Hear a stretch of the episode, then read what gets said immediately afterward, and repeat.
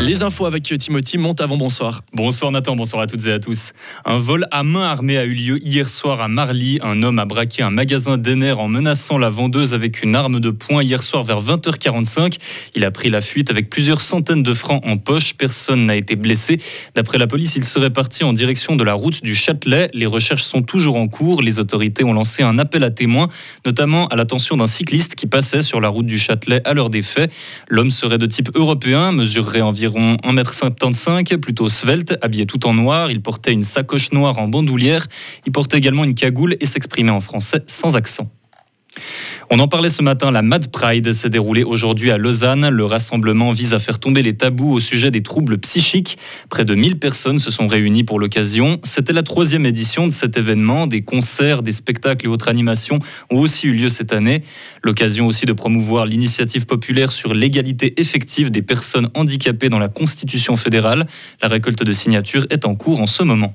Un nouveau centre ouvrira ses portes dès demain au CERN. Il s'agit du Portail de la Science, un lieu qui souhaite motiver les enfants à se lancer dans une carrière scientifique plus tard. Il se veut donc attrayant et éducatif. Même si l'aspect visite peut faire penser à un musée, c'est avant tout un centre destiné à la formation qui s'attend à accueillir près de 500 000 visiteurs par an gratuitement du mardi au dimanche. Près de 1200 électriciens et techniciens du bâtiment des quatre coins de la Suisse dans les rues de Zurich aujourd'hui. Ils réclament tous de meilleures conditions de travail, des salaires plus élevés, moins de pression et une retraite anticipée. Ils disent notamment œuvrer pour le bien de tous en défendant leurs intérêts car leurs métiers sont essentiels pour assurer la transition énergétique. Un objectif irréalisable selon eux si la branche professionnelle continue de manquer de main-d'œuvre comme c'est le cas aujourd'hui. Et aujourd'hui également au siège des Nations Unies à Genève, le Haut Commissariat aux réfugiés demande près de 100 millions de dollars d'aide pour les victimes du Haut-Karabakh en Arménie. Pour rappel, après une attaque de l'Azerbaïdjan en septembre, quasiment toute la population arménienne dans la région du Haut-Karabakh s'est enfuie en Arménie. Cela fait partie du plan d'intervention d'urgence pour les réfugiés arméniens. Cela représente plus de 230 000 personnes à aider excusez-moi. Selon le Haut Commissariat, l'aide financière internationale est cruciale pour continuer de venir en aide aux victimes. C'est la nouvelle principale à l'international aujourd'hui. Les combats ont repris entre Israël et la bande de Gaza suite à une attaque du Hamas palestinien, un groupe terroriste islamiste. Après une pluie de roquettes, des soldats armés ont attaqué, notamment dans la région sud de l'Israël. Le nombre de morts est incertain, mais il se compte déjà par dizaines et, et les blessés par centaines dans les deux camps.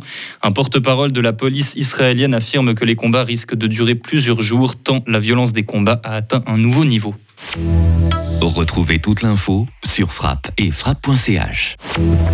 La météo avec Chory Cheminée à Grange Paco et sa nouvelle gamme de cheminées de haute qualité avec vitres sans cadre ni poignée à découvrir sur chory-cheminée.ch. Le temps de ce dimanche, toujours bien ensoleillé avec température de 10 à 26 degrés. Le soleil est là, il reste là avec le 27 degrés pour les maximales de demain et 26 pour mardi. Retour à ça. Marc-André Berset, bonjour tout d'abord. Bonjour Valentin. Nouveau responsable de la communication et de la marque de, Fribourg-Gotteron depuis le, 1er avril. Marc-André, quand il y a les résultats comme maintenant, tout est beaucoup plus... Petit problème technique résolu. Retour à Salonard avec vous, Valentin Donzi et Jean-Pierre Ranieri. Merci beaucoup. On écoutera tout à l'heure Marc-André Berset, le nouveau chef de la communication de, de Fribourg-Gotteron à la mi-temps avec là Marco Mladjan qui provoque la faute de Kylian Martin. 9 points de retard pour euh, Olympique. Attention, hein, on perd beaucoup d'énergie à discuter par rapport, euh, Jean-Pierre, aux décisions arbitrales. Voilà, effectivement, là, on discute un peu trop, on se fait enfoncer, on n'arrive pas à, gérer euh, ces choses-là. Voilà, on est, on est dans le dur hein, actuellement, on doit essayer de trouver d'autres solutions. Euh, après, voilà, après c'est un choix euh, de la ligne que les arbitres y mettent. Euh, moi, j'ai toujours la peine que le, joueur enfonce, enfonce, enfonce, enfonce, et puis qu'on siffle au moment où il y a le tir. Quoi. Soit on siffle avant, ou on ne siffle pas. Quoi. Mais, ou alors vraiment il y a une grosse faute. mais là, le joueur, il ne sait pas comment défendre. Avec Marco Mladjan, 2 sur 2, 11 points déjà pour le nouveau capitaine de Massagno dans cette partie. ça fait justement 11 points de retard pour Olympique et 17 pour les Fribourgeois, 28 pour euh, Massagno. Des Fribourgeois en difficulté notamment parce qu'Eric Nottage, on ne le voit pratiquement pas. On rappelle malade en début de semaine.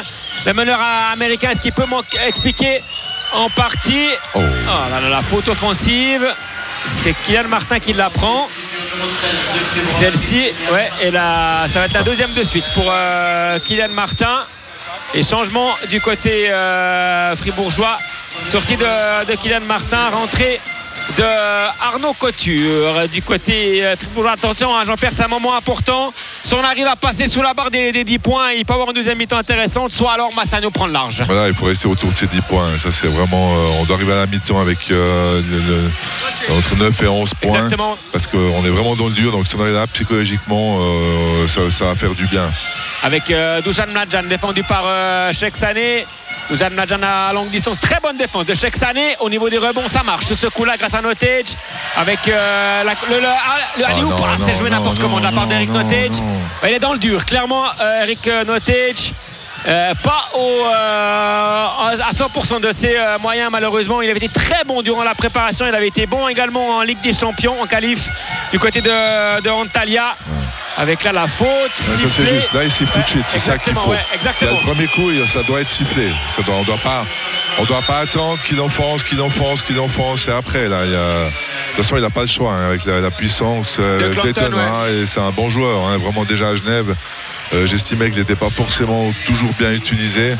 Euh, mais là, il a un peu plus de liberté et c'est vrai que c'est un joueur qui va faire euh, vraiment beaucoup de mal à ses adversaires euh, cette saison.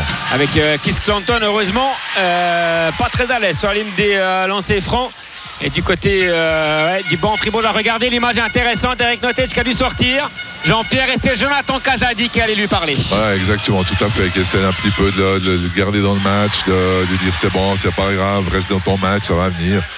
Et ça, c'est important que, que le- que les coéquipiers euh, viennent et comprennent qu'il est dans la difficulté et puis qu'il y aura quelqu'un qui va prendre le relais. avec euh, Sheikh Sané qui ressort pour euh, Xavier Green à mi-distance bien joué Ça va, ouais. pour l'instant le, le seul qui met quelque chose au niveau offensif Jean-Pierre c'est Xavier Green avec un shoot pas évident là, réussi par euh, l'américain Voilà, exactement. Mais si on arrive à lui, à lui donner la balle Ouais. et qu'il puisse mettre ses bons appuis, à partir de là, il arrive à vraiment avoir un gros pourcentage. Donc on doit jouer aussi là-dessus, avoir cette patience-là. Dis, de mettre les joueurs en bonne condition. Les, les deux tirs extérieurs, c'est à Loïs Leroy, Ouais. les Greens, c'est on Ouais. les a mis dans les bonnes conditions de tir. C'est pas des tirs forcés. Donc à partir de là, on doit travailler dans ce sens-là du côté fribourgeois, avoir cette patience. Et derrière l'interception de les Fribourgeois avec Green, la plop, pop, Green qui avait été élu meilleur joueur hein, dans le championnat norvégien. Et euh, ses débuts avec Olympique, euh, capable un peu du meilleur comme du pire en, Turquie, que ce soit d'un point de vue offensif ou défensif. Pour l'instant, il fait beaucoup de bien au Fribourg Olympique, puisqu'il permet aux Fribourgeois de recoller à 7 points de Massagno et Sané euh, qui euh, se couche sur euh, le terrain. Il y a beaucoup d'air de ressemblance au niveau de l'attitude et tout. Euh, Jean-Pierre entre Cheikh Sané et l'ancien pivot d'Olympique, Milos Jankovic. Effectivement, il y a beaucoup de Ils donnent- par ils rapport de leur Ils personne. donnent de leur personne. Euh, après, euh, Jankovic, à mon avis, était beaucoup plus solide euh, sur le, le duel corps à corps que, que Tchèque Sané. Euh, donc voilà, c'est un choix du club d'avoir voulu changer. Moi, j'aurais pas changé, mais c'est mon choix, c'est mon point de vue. Exactement, ouais. Mais voilà, c'est comme ça. Ils ont décidé de, de prendre euh, cette option-là, espérant qu'elle soit vraiment gagnante. Avec Green, Oh, c'est dommage, avec la présence au niveau des- du rebond. Nathan Jurkovic qui la touche. Euh, c'est trop vite, Ouais, c'est trop vite, ouais. c'est trop vite, c'est trop vite, c'est trop vite. Euh, Oui, il, en a mis deux de suite, mais c'est là où il doit comprendre. On a le temps, il reste deux minutes, on a sept points, on a la balle, on doit travailler. Euh, elle va venir chez lui, elle va, bah, elle va venir chez lui. Avec euh, la balle dans les mains de, de Yuri Solka. Solka en pénétration, la grande défense de Ross Williams. La faute, à mon avis, elle est juste sifflée euh, Jean-Pierre contre le rookie américain d'Olympique. Ouais, très, très bien joué de, de Yuri Solka. Là, effectivement, il a utilisé sa puissance. Euh, non, voilà. Bon, après, voilà, c'est de la faute, il doit faire. Pas, Oui. pas- pas de panier facile, comme on dit. Exactement. Donc le coup de sifflet euh, est justifié à ce niveau-là. Mais avant, c'est vraiment dommage. là. On doit avoir cette patience offensive euh, du côté de, de Green. Avec euh, Yuri Solka sur la ligne des euh, lancers francs, premier euh, lancer franc transformé par euh, l'ancien joueur d'Olympique et ancien étudiant ici à l'université. 2 sur 2 pour euh, Solka, ça fait 9 points de retard pour Olympique. 2-0-6 à jouer dans cette euh, première mi-temps. La balle dans les mains de Ross Williams pour Arnaud Couture avec euh, Nathan Jurkovic. On va essayer de trouver. Oh, oh, oh, oh, oh, non, non, non, non, non, c'est pas possible ça. Faute offensive ciblée contre Green. Ça, euh, Ou bien, qui c'est qui l'a prise C'est Xavier Green non, il y a, il y a absolument, je sais pas où ce qu'il Ouais, a pu c'est voir. Xavier quoi. Green, ouais. Ouais, on a beaucoup de peine à comprendre les, les décisions des, euh, des arbitres. On rappelle hein, déjà qu'il y avait eu d'énormes soucis la saison dernière au niveau de l'arbitrage. Là, là, je comprends pas, là, parce que c'est, dans le trafic, il n'y a, rien à siffler. Quoi. Au contraire, il y a- c'est même peut-être un Massagno qui pousse Exactement, ouais. Jackson est euh, d'abord, et c'est là où on doit siffler avant, avant de siffler ça. Quoi. Avec euh, la balle dans les mains de Dujan Mladan. Attention, même s'il est très loin de la ligne des trois points, il est capable. hein. Le sniper tessinois. Avec euh, chaque année au niveau euh, défensif, la pénétration de, de Dujan. Ah, voilà, est c'est la grande classe. Il n'y a rien à faire. Il n'y a rien à faire pour chaque année. Non, non, on peut rien faire là. Avec derrière, attention, la balle va être rendue Ah, euh, au Fribourgeois. Attention, hein. Olympique aurait pu recoller à 4-5 points et on se retrouve de nouveau avec 11 points de retard. Euh, du côté euh, fribourgeois, une 30 à jouer encore dans cette euh, première euh, mi-temps. Pour l'instant, hein, Jean-Pierre, il n'y a pas un 5 de base. Thibaut Petit n'arrive pas à trouver euh, un 5 de base qui fonctionne. Non, il n'arrive pas, effectivement, il brasse un peu ses lignes, et euh, là, il y a un temps mort Exactement, ouais. Euh, On brasse un peu lignes côté fribourgeois, on n'arrive pas à trouver cette alchimie qui fait qu'offensivement, on arrive à, poser des problèmes de, de Massagno. Ouais, Thibaut euh, Petit qui prend un, temps mort à 1 minute 30 de la fin de ce- cette première euh, mi-temps. Petit coup d'œil au niveau des, statistiques. Ouais, il y a une grosse différence, notamment au niveau de la réussite, au niveau des, des shoots. hein.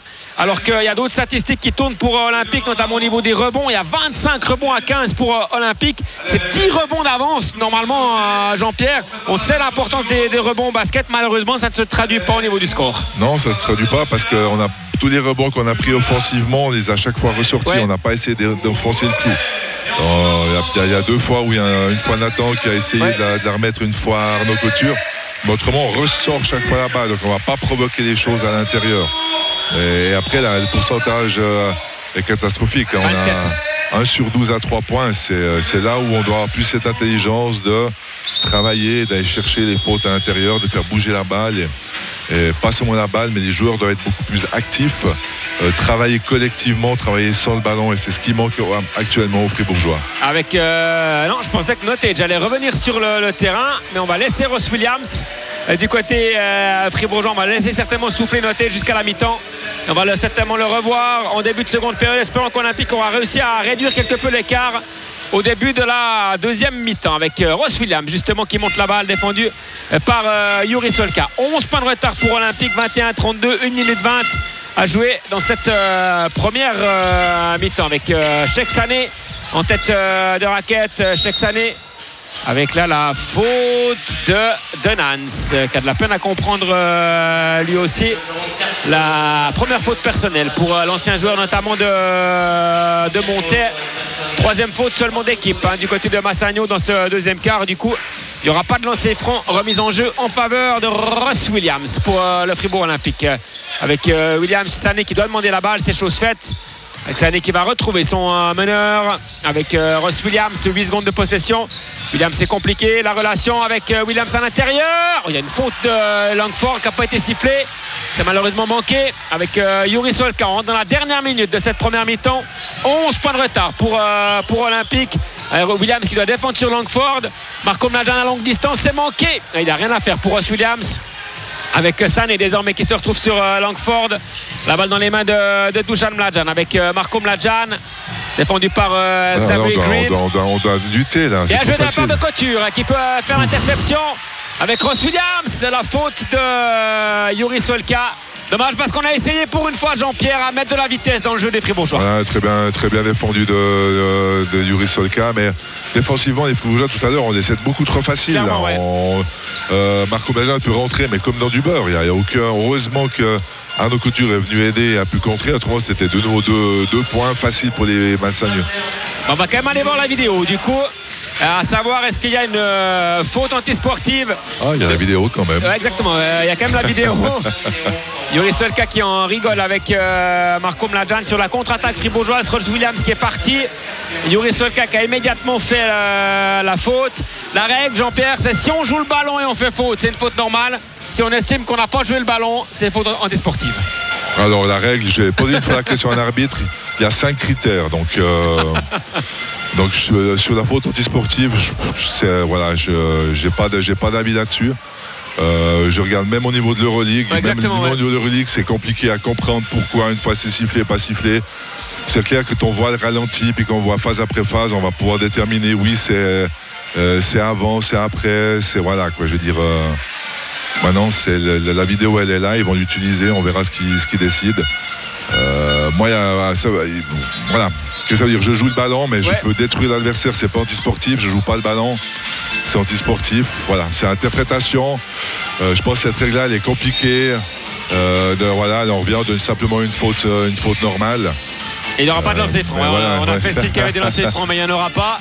Donc voilà, pour moi, c'est un, gros point d'interrogation. Ouais, clairement. Euh, je débat aussi avec d'autres euh, d'autres collègues. On a de la peine à, à comprendre. il, y a y tellement de critères Tout maintenant à fait, ouais. qui font que, ben, de toute façon, quoi que l'arbitre décide, euh, ça va être discuté. Avec attention, ouh, là c'est compliqué là, la, la relance avec du coup faute normale sifflé contre Yuri Solka.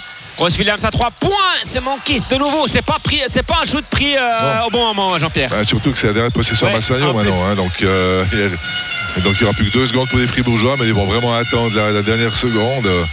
Euh, donc, euh, ça pourrait faire voilà, 14 quoi. points de retard. hein. Ça pourrait faire 14. Avec euh, Denans, avec euh, Marco Mladjan, c'est certainement lui qui va prendre le, le dernier shoot. Il y aura encore un shoot fribourgeois. Avec euh, Marco Mladjan, Oh. la défense de ouais. Cheksané. Le panier sera accepté pour Marco Mladjan. Ça va faire 13 points de retard. Il restera 4 secondes aux Fribourgeois pour euh, inventer quelque chose. Ouais, on va se retrouver au vestiaire avec plus de 10 points de retard. Très certainement pour les joueurs du Fribourg Olympique et surtout une panne d'adresse au niveau du, euh, du shoot aujourd'hui avec euh, Nathan Djurkovic en pénétration. Le shoot qui est pris malheureusement Trop tard. trop tard. Et le panier, bien évidemment, en plus il avait été euh, manqué. 13 points de, de retard.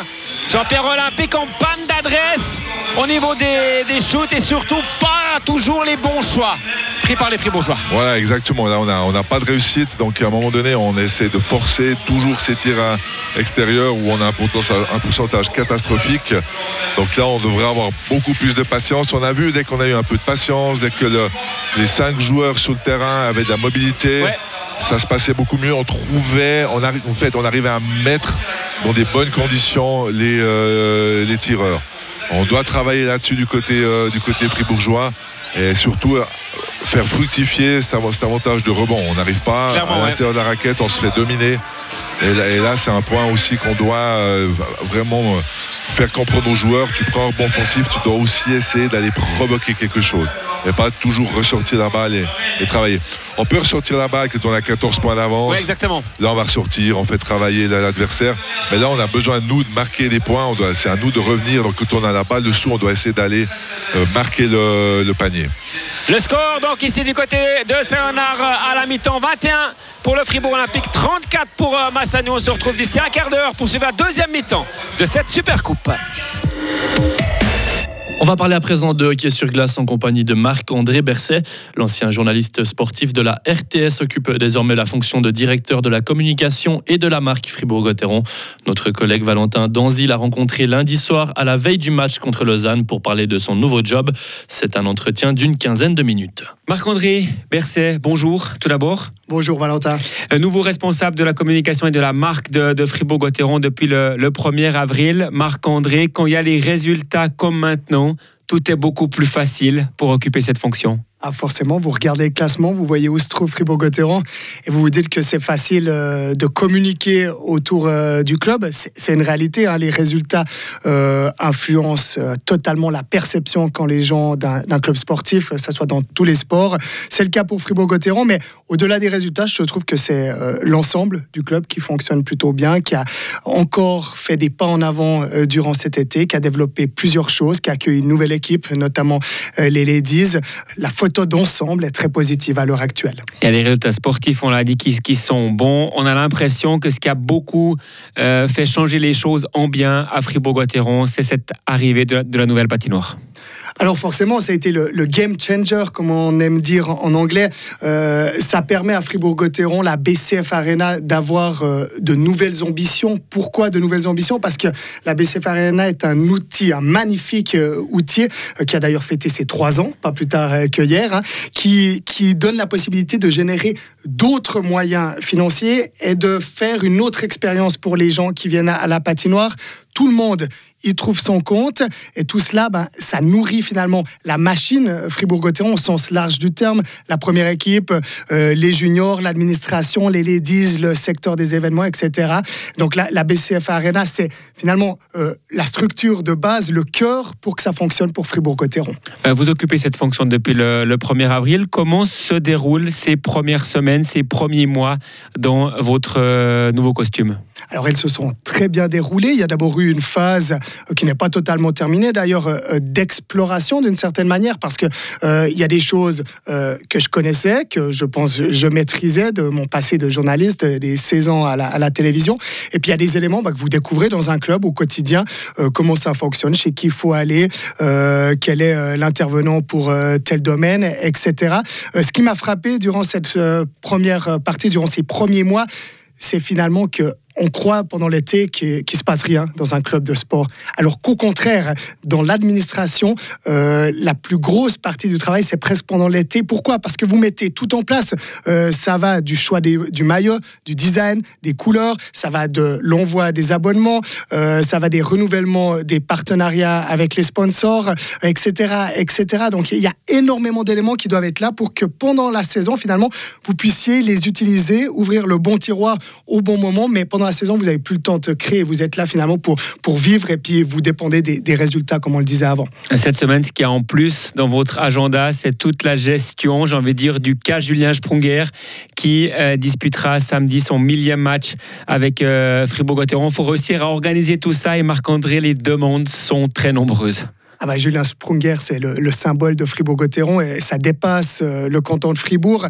Forcément, il y a beaucoup d'attentes il y a beaucoup de sollicitations autour de Julien.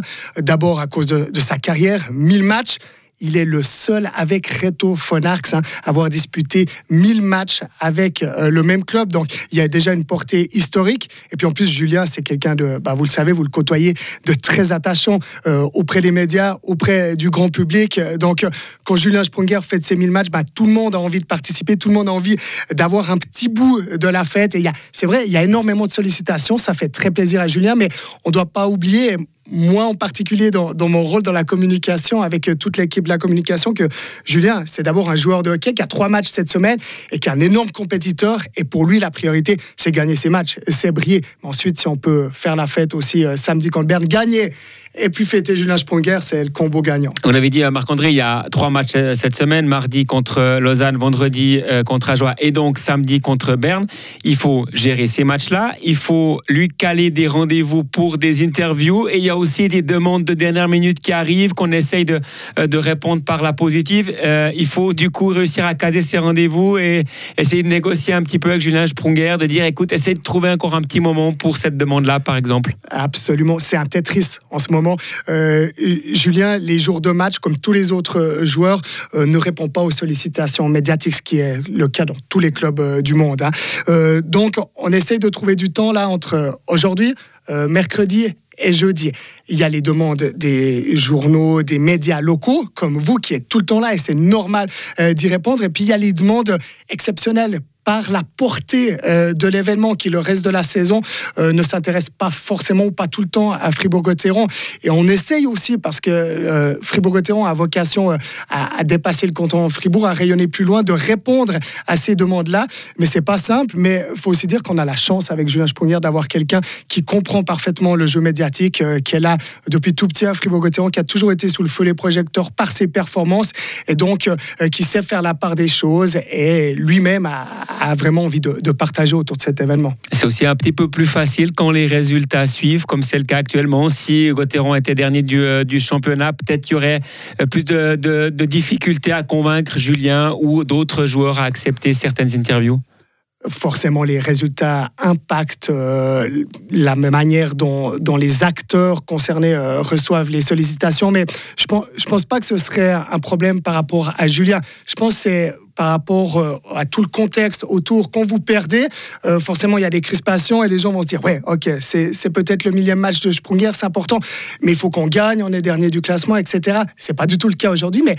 forcément, le, le contexte influence euh, comment les, les gestions médiatiques euh, sont traitées. C'est toujours plus simple de communiquer quand vous gagnez que quand vous perdez. Ça, c'est une évidence. Vous êtes aujourd'hui un employé de Fribourg-Gotteron. Si on regarde euh, un petit peu en arrière, au tout début, vous avez été un supporter clairement de Fribourg-Gotteron, en place debout avec les, les Fribourg Boys euh, à l'époque. On se souvient encore de cette période-là, Marc-André? Absolument. Moi, j'étais un fervent supporter depuis tout petit. J'écoutais d'abord les matchs sur euh, Radio Fribourg. hein, et vos anciens confrères, je me rappelle Alain Thévaux, euh, Philippe Verdon qui commentaient.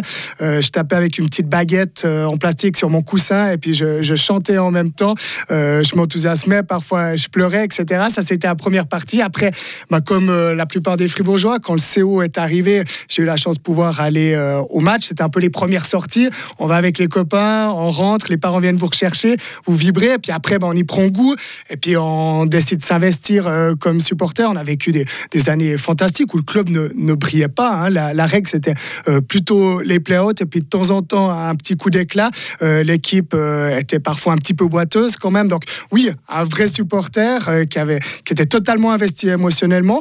Il y a eu cette période, et puis après, il y a eu la période, je pense, du journalisme où, là, j'ai fait totalement la part des choses. Et, peut-être même parfois, on est plus sévère avec, avec ce qu'on connaît le mieux. En l'occurrence, c'était Fribourg-Gotteron. Dans mon cas, je sais pas, mais il y a, moi, j'ai bien distingué les choses quand on était supporter et puis après, quand, quand on travaillait. Et puis maintenant, bah, je suis employé, et puis forcément, euh, je travaille pour Fribourg-Gotteron et je vis pour lui. On est employé, mais comme vous dites, vous vivez pour Fribourg-Gotteron. On est employé et maintenant en même temps toujours supporter, bien évidemment. forcément, on s'identifie euh, à ce qu'on fait. Euh, c'est difficile de, de faire un métier ou travailler pour quelqu'un si on si on n'est pas en, accord avec lui émotionnellement, avec son identité, avec ses objectifs. Donc, totalement, quand Gauthieron gagne, moi je suis le premier heureux. Quand il perd, je suis déçu. Mais je suis pas triste non plus parce que on, est dans un on est dans un travail et les choses avancent. Il y a des processus. Euh, la, défaite fait partie euh, du développement de Fribourg-Gotteron. Nous, ce qu'on veut en tant qu'employé, finalement, c'est permettre aux joueurs qui sont vraiment le, cœur euh, de, Fribourg-Gotteron de performer au mieux sur la glace. Et pour que eux puissent performer, il faut que la structure derrière les bases, les coulisses, soit extrêmement solide, qu'ils se développent, qu'on génère des ressources supplémentaires, qu'on soit fidèle à l'identité du club et qu'eux puissent se concentrer sur le jeu.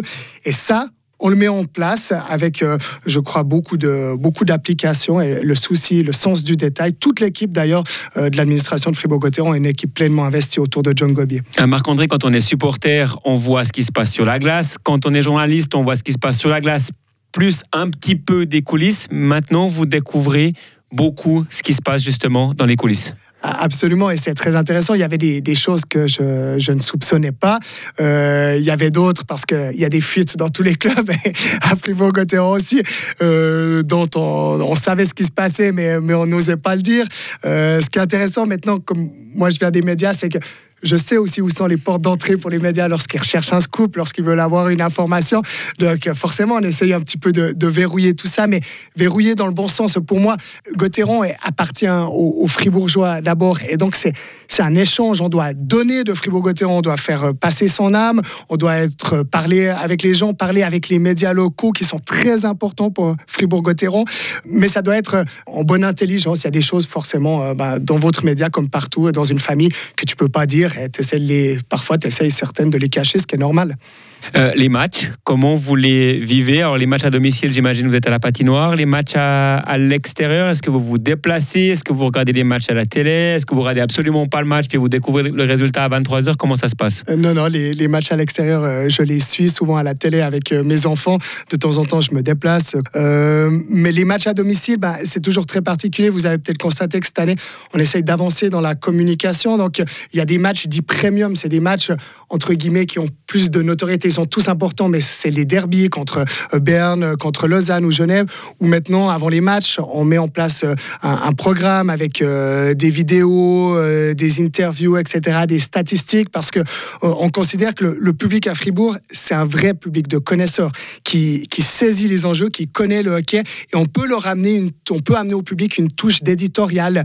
Euh, on veut pas amener euh, de la publicité en plus ou du divertissement. Non, on, on aimerait qu'ils aient les clés de lecture pour comprendre le match. La dernière fois, par exemple, exemple, Gertsen Ozern est venu sur la glace pour expliquer euh, qu'est-ce qu'était la force de Gauthieron, quelles étaient les forces de Genève Servette, à quoi il fallait faire attention tout ce qu'il a dit, euh, c'est pas pour lui, euh, lui, jeter des louanges, mais tout ce qu'il a dit, c'est vérifié pendant ce match que Fribourg avait gagné. Donc pendant les matchs à domicile, ben, on essaie de développer les choses. Il y a des interviews à la fin avec les joueurs euh, sur la glace. On fait aussi plus de choses pour les réseaux sociaux. C'est un processus assez complexe où, où, tout le monde finalement met sa patte. Vous avez également une, une fonction pour les championnats du monde qui auront lieu en Suisse en 2026. Ça paraît très loin, mais c'est déjà une partie de votre quotidien. Absolument, les, championnats du monde, le championnat du monde, même comme on doit le dire, euh, ça se prépare très en amont. Euh, là, on est moins de trois ans avant l'événement. C'est vrai que ça peut paraître euh, assez lointain comme horizon, mais pas du tout. Il y a tellement de choses à mettre en place, à anticiper, à préparer pour être à la hauteur de cet événement qui sera, à mon sens, le plus grand événement de l'histoire du canton de Fribourg. Il hein. faut penser qu'il y aura huit des meilleures équipes du monde qui vont venir jouer à Fribourg. Ça va offrir une visibilité énorme à l'extérieur du canton de Fribourg, pas seulement au niveau national, mais au niveau international aussi. Et Fribourg doit et va saisir cette opportunité de véritablement euh, briller sur la carte euh, du monde, sur la carte euh, du, hockey mondial. Et ben, ça se prépare dès maintenant. Il y a, beaucoup de choses qui, sont, qui se font en coulisses à l'heure actuelle. Et puis, je suis sûr qu'on sera prêt le, jour J au mois de mai 2026. Il y aura huit des meilleures équipes du monde qui seront à Fribourg, mais pas l'équipe de Suisse. Ça, c'est un petit bémol, c'est un des petits bémols de ne pas avoir la chance d'avoir la Suisse à la BCF Arena. Ah, forcément, si vous m'aviez demandé est-ce que vous voulez l'équipe suisse à Fribourg, bah oui, je signe trois fois pour avoir l'équipe de Suisse. Mais en même temps, je dois dire que je, comprends cette décision pour l'avoir vécu euh, ces dix dernières années lorsque j'étais au championnat du monde. Euh, l'équipe du pays évolue toujours dans la patinoire la plus grande parce qu'il y a beaucoup de demandes, il y a de l'engouement, donc il faut essayer de satisfaire le maximum de, supporters. Et la, la, plus grande enceinte, ce sera celle de Zurich, ce sera pas celle de Fribourg. Donc on peut que respecter ce choix. D'ailleurs, il y a deux ans en Finlande, euh, la Finlande avait joué à Tempere et pas à Helsinki pour euh, ces mêmes raisons. Elle n'a pas joué dans la capitale.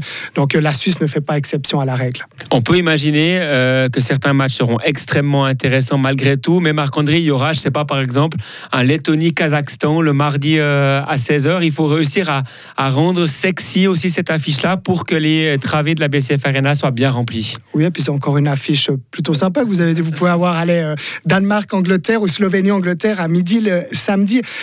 C'est vrai, il y a des affiches qui seront moins sexy euh, que d'autres, mais euh, moi j'ai confiance euh, envers les, les Fribourgeois. Au-delà des affiches, c'est l'événement l'événement, ce championnat du monde. Euh, D'habitude, les championnats du monde, ça a lieu à Paris, ça a lieu à Bratislava, ça a lieu à Moscou, ça a lieu à Stockholm, etc. Là, ça a lieu à Fribourg. On n'est pas du tout de la même taille que les autres villes. On est la plus petite ville de l'histoire moderne du championnat du monde à organiser cela. Et c'est une opportunité unique. Et c'est à, à, nous, canton de Fribourg, Suisse romande, et inclure au maximum toute la Suisse, euh, de prouver qu'on méritait, qu'on est capable de remplir au maximum la patinoire pas tous les matchs seront à guichet fermé, bien sûr. Mais je, moi, je suis convaincu que lors de la plupart des matchs, il y aura beaucoup de monde. Et nous, on a déjà rendu attentif euh, tous les acteurs, tous les participants à championnat du monde à faire attention à ce que la, politique des prix euh, soit la plus attractive euh, possible pour que ben, on puisse drainer le, maximum de public et que ce soit un élément fédérateur et non pas un élément clivant à cause des prix. Marc-André, on arrive gentiment au terme de cet entretien. Vous avez été supporter de Fribourg-Gotteron, vous avez été journaliste et commentateur sportif de hockey sur glace, vous êtes désormais employé de, de Fribourg-Gotteron. Au final, ce sont des fonctions différentes, mais il y a derrière, bien évidemment, la passion pour le hockey sur glace. Qu'est-ce qui vous plaît tant au hockey sur glace? Ouais, moi, je crois que ce que j'aime, c'est cette capacité du hockey sur glace dans le canton de Fribourg à, réunir les gens. Euh, c'est fédérateur, tout le monde euh, s'y retrouve. Euh, je l'avais mis dans l'édito du Dragon's Voice, finalement, qu'on soit un, cadre, qu'on soit un apprenti, euh, tout le monde vibre pour Fribourg-Gotteron. Et ça, ça a quelque chose, ça a quelque chose de magique euh, associé à la, beauté du jeu, la rapidité euh, du jeu, parce que le jeu va toujours plus vite. Et quand tu viens à la patinoire, tu fais une expérience. À la télé, je trouve qu'on a moins la notion de, de, ce côté fantastique du hockey sur glace. Mais venir dans une patinoire, ressentir cette atmosphère, euh, voir la vitesse du jeu, bah, c'est des choses qui font que, que, le hockey sur glace, on peut que l'aimer. Fribourg-Gotteron aussi. Et retrouvez l'interview complète sur notre application gratuite Frappe.